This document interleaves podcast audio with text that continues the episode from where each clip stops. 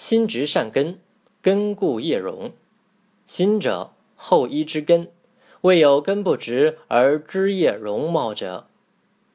这段话的意思是说，善良的心地是子孙后代的根本，就像栽花种树一样，如果没有牢固的根基，就不可能有繁花似锦、枝叶茂盛的景象。唐代书法家欧阳询自小聪明，悟性过人，读书能一目十行，过目不忘，而且他还博通经史诸书。他的儿子欧阳通也是我国历史上有名的书法家。欧阳询英年早逝，那时欧阳通还非常小，由欧阳询的妻子徐氏教他学习书法。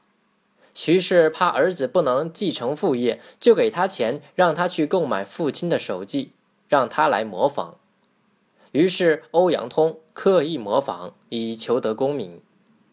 过了几年，他的书法水平仅仅次于父亲欧阳询，因此父子齐名，号称大小欧阳。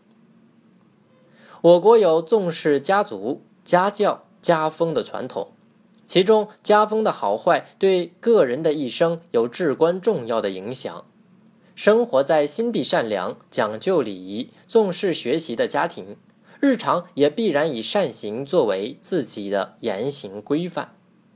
都能以求学上进作为生活的主要内容，长时间耳濡目染，儿孙辈自然也学得家传，而自己去创下一番事业，便可达到人和家旺了。